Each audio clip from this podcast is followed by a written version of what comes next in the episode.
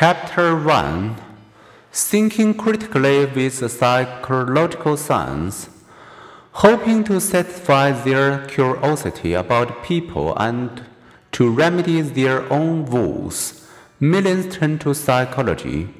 They listen to talk radio counseling. They read articles on psychic powers.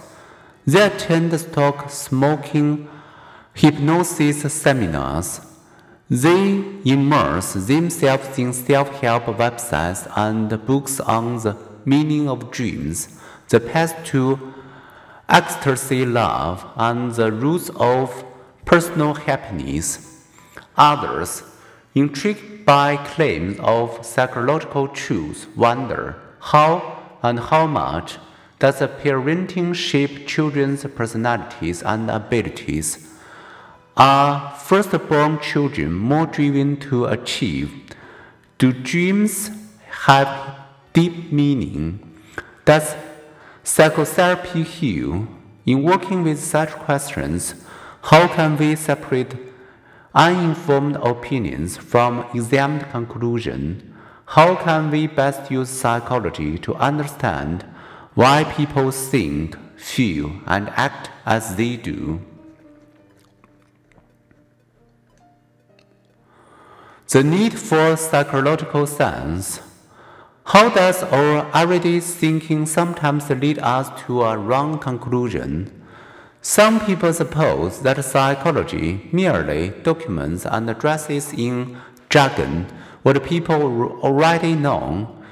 You get ready for using fancy methods to prove what my grandmother knows.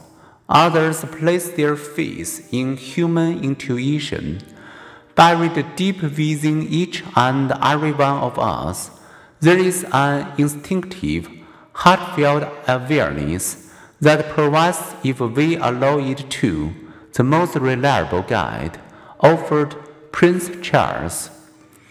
Prince Charles had much company, judging from the long list of pop psychology books on intuitive managing, intuitive trading, and intuitive healing.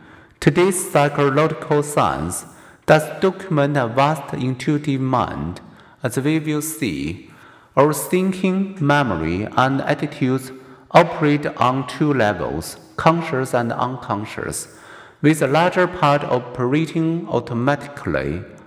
Off screen, like jumbo jets, we fly mostly on autopilot. So are we smart to listen to the whispers of our inner wisdom, to simply trust the force within, or should we more often be subjecting our intuitive hunches to skeptical scrutiny? This much seems certain. We also underestimate intuition's perils. My geographical intuition tells me that Reno is east of Los Angeles, that Rome is south of New York, that Atlanta is east of Detroit. But I am wrong, wrong, and wrong. Studies show that people greatly overestimate their lie detection accuracy, their eyewitness recollections, their interviewee assessment, their risk predictions, and their stock picking talents. As a Nobel Prize winning physics as planned, the first principle is that you must not fool yourself, and you are the easiest person to fool. Indeed, observed novelist Madeleine L'Engle, the naked intellect is a extraordinarily inaccurate instrument. Three phenomena Hindsight bias, overconfidence, and our tendency to perceive patterns in random events illustrate why we can't rely solely on intuition and common sense.